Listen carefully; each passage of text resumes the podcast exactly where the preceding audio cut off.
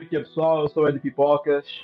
Uh, eu trago hoje essa conversa dois promissores produtores, um residente em Lisboa, que é o Yuri, que já saiu aqui na Bantuman algumas vezes, uh, e o outro de Moçambique, que nunca teve um artigo na Bantuman, mas já, fala, já citámos várias vezes ele porque já trabalhou com King Sizi, Lelise, Holly, que são pessoas que têm artigos constantes aqui na Bantumet. Vamos começar com a apresentação dos dois.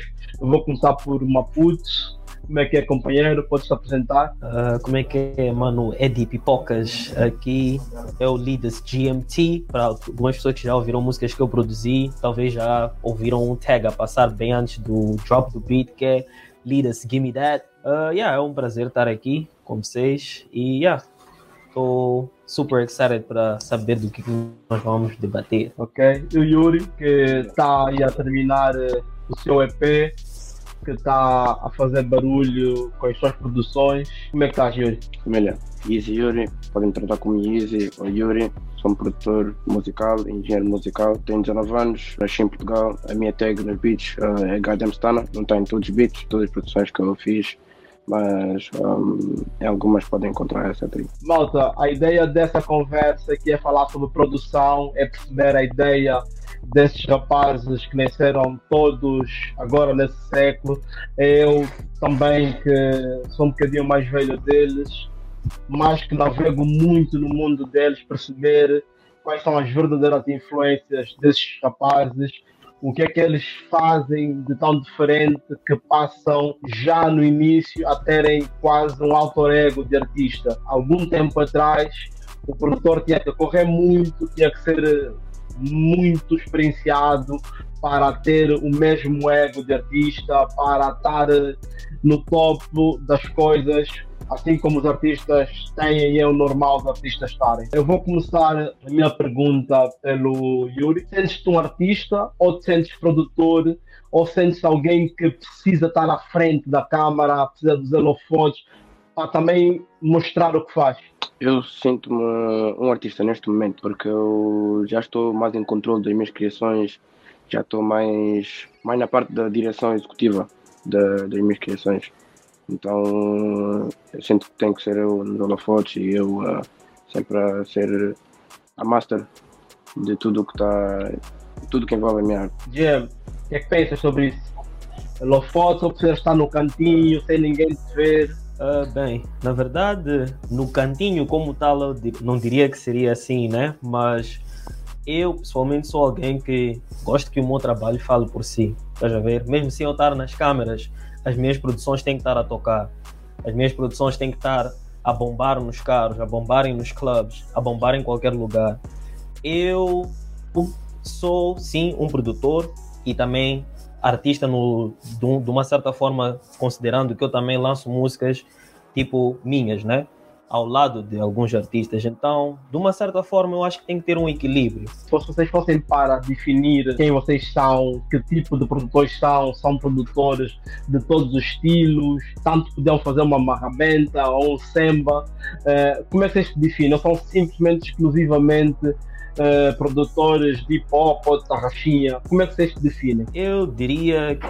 Eu, eu acho que é um bocadinho difícil, né? Definir eu sou produtor do quê? Eu, na verdade, acabei me enquadrando muito mais no hip hop, RB, uh, um bocadinho de pop, porque é o que é mais feito cá, né? Mas eu sou um produtor que admira challenges, estás a ver? Eu sinto que sou capaz de fazer qualquer estilo. Gosto muito de, dessa, dessa, dessa experiência, tipo, experimentar coisas novas, tipo, aprender certas coisas que eu não sabia antes e tudo mais. Então, yeah, eu acho que é um bocadinho difícil de definir. Eu consigo fazer tudo que é música, tudo que é nice, tudo que pessoas gostam. Estás a ver? E, yeah, eu sempre acabo adicionando um toque meu, porque claro que tem certas coisas que eu sou mais inclinado a gostar, mas sempre sempre estou apto a, experimentar coisas novas, sendo que Zoma, mesmo se for para fazer um fado, posso fazer, vou fazer um fado, meto uns trap drums, de repente faço algo diferente, vai ser uma cena nice. Eu acho que também um all around, mas que ainda não foi all around, porque ainda não foi ainda não fui desafiado a, a certos estilos de música. Uh, por exemplo, uh, eu neste momento quero experimentar o funk, entrar mais na, nas partes brasileiras, nas, na cultura brasileira, visto que fiz um, um single agora com o Borges, ele me inspirou a também procurar mais uh, da cultura deles. Então uh, acho que eu preciso de algo que me inspire a ser uh, desafiado para outros estilos como pop, K-pop, por exemplo. Uh, yeah, entrar mais nessa, nessas vibes diferentes que não é tão ouvido aqui em Portugal e pronto, ao redor do mundo. Para criarmos aqui uma sincronia antes de entrarmos mais a fundo nos temas. Uh, Yuri, o que é que tu conheces do hip hop moçambicano ou dos produtores moçambicanos? Uh, muito pouco, muito pouco. Tenho que, tenho que escavar mais por aí. Yeah. GM, tu estás dentro do que se faz em Portugal, principalmente pelos produtores negros? Tenho acompanhado um bocadinho, no, claro que eu não vou acabar apanhando tudo, né? Só há certas coisas, né? Eu conheço produtores tipo o Beethoven, o Beethoven, Beethoven, não tenho muita certeza como é que se diz, o Slow J, e entre mais alguns outros, né? Que no momento posso não ter em mente, mas estou um bocadinho familiarizado com a, o cenário de música, de hip hop, né, em Portugal. Qual é o mínimo que vocês exigem a uma produção?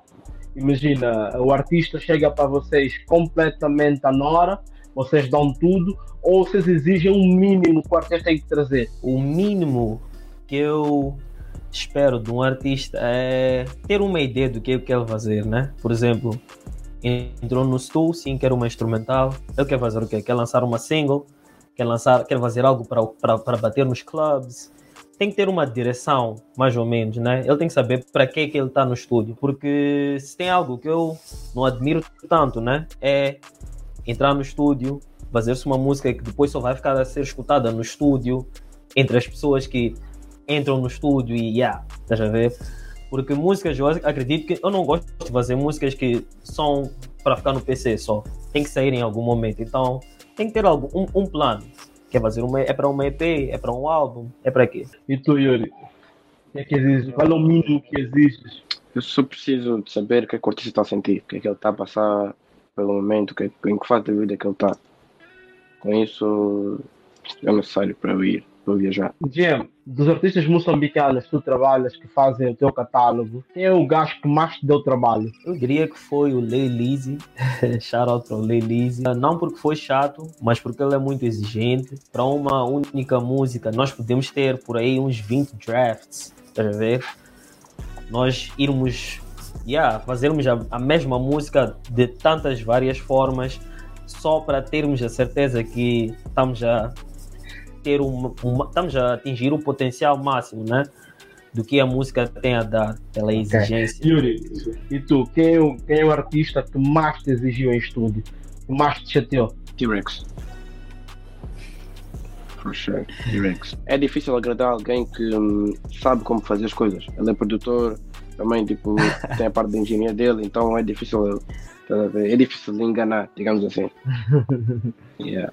Ok. Uh, mas, tipo, é nesse tipo de chatices, por norma, são cenas que também trazem conhecimento para vocês? Ou sentem que muitas vezes é uma chatice que é mesmo só porque ela acha que tem que ser chato, porque o beat está pronto há muito tempo? Não, não, não. não. É, para mim, para mim dá-me dá bastante conhecimento. Eu também, por acaso, acabo levando isso como processo like educational, né? Tipo, eu aprendo algo no processo, tá vendo? Então, admiro, né? Porque de uma certa forma é sim. É tipo um challenge, de uma certa forma. Porque eu, não, eu nunca gosto de sair de um estúdio sem realmente satisfazer a pessoa para quem, com, com, com quem eu estou a trabalhar, né? Então eu fico numa cena tipo, ai, queres para eu fazer isto, isto, isto? Vou fazer. É para fazer isto, isto, isto? Vou fazer. Então, yeah. Entrando no tema principal que nos vem aqui, é perceber quais são as vossas verdadeiras influências.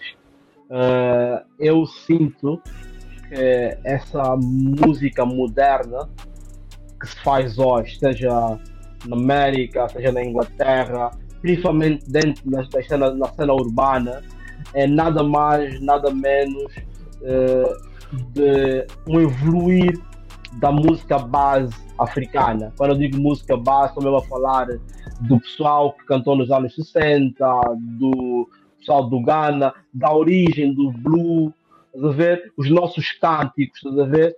É uma cena de ancestral music não assumida, principalmente por pessoas não negras, não africanas, a ver?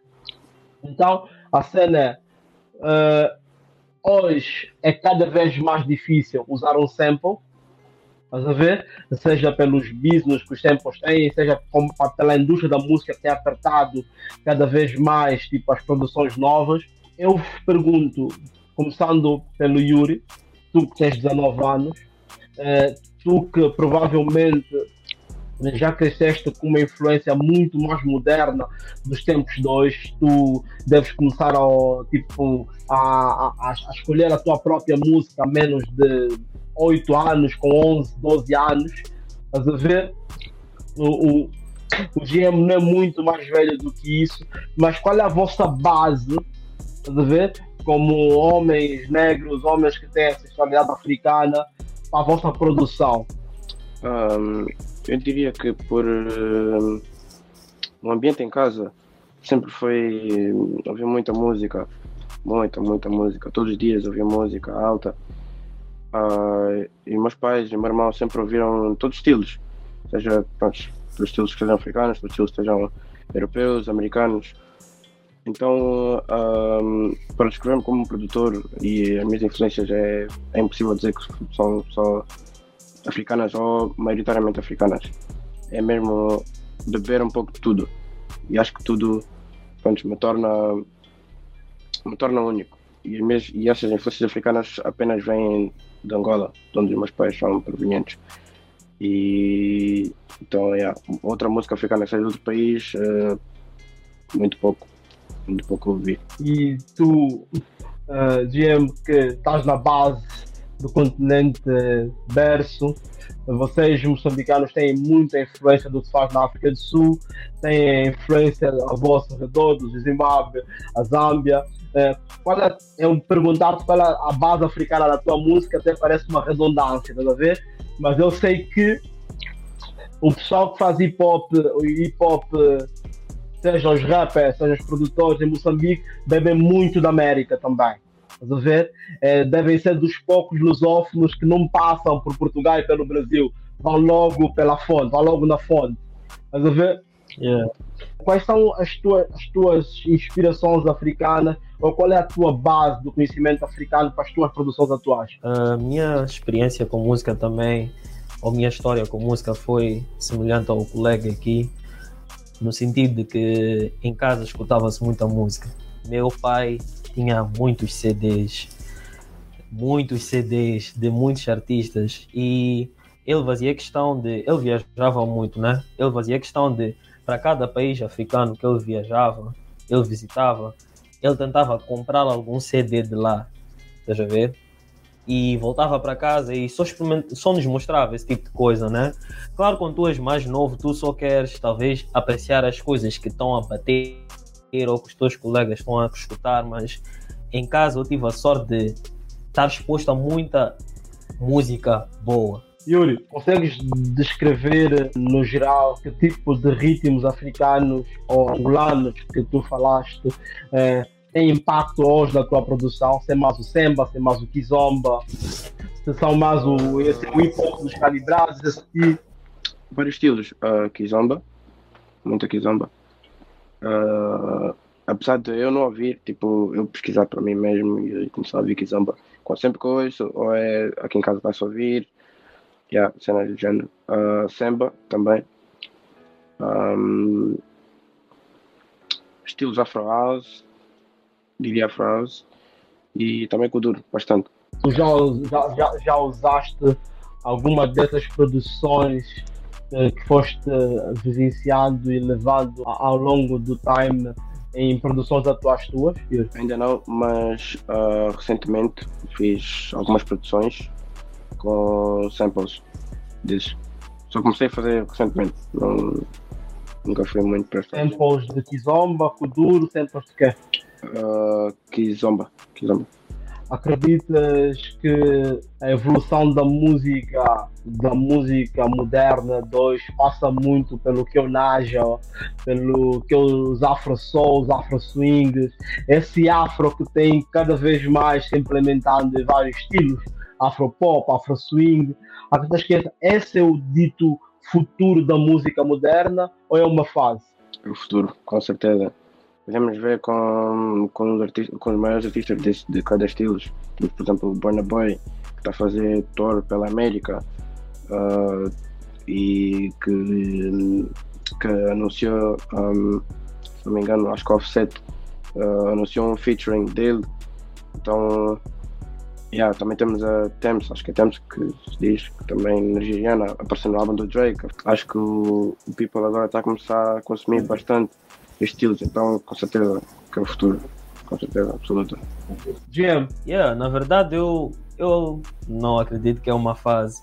A verdade é que eu sinto que o tema afro, esse, esse toque africano, já tem vindo há um bom tempo. Estás a ver? Isso aqui não foi algo que aconteceu de dia para noite. É algo que já estava a acontecer ao longo de um, de um período vasto, né? há um bom tempo. E eu acredito que o africanismo, né, dentro da música, veio para ficar, estás a ver? E está a tornar algo impossível de ignorar, estás a ver? Já está a ficar tão grande que está impossível ignorar. Então, é uma cena de either hop on the wave or watch the wave go by, estás a ver? Então, yeah. Certo. Uh, para concluir essa nossa conversa. Desenvolver e desenvolver.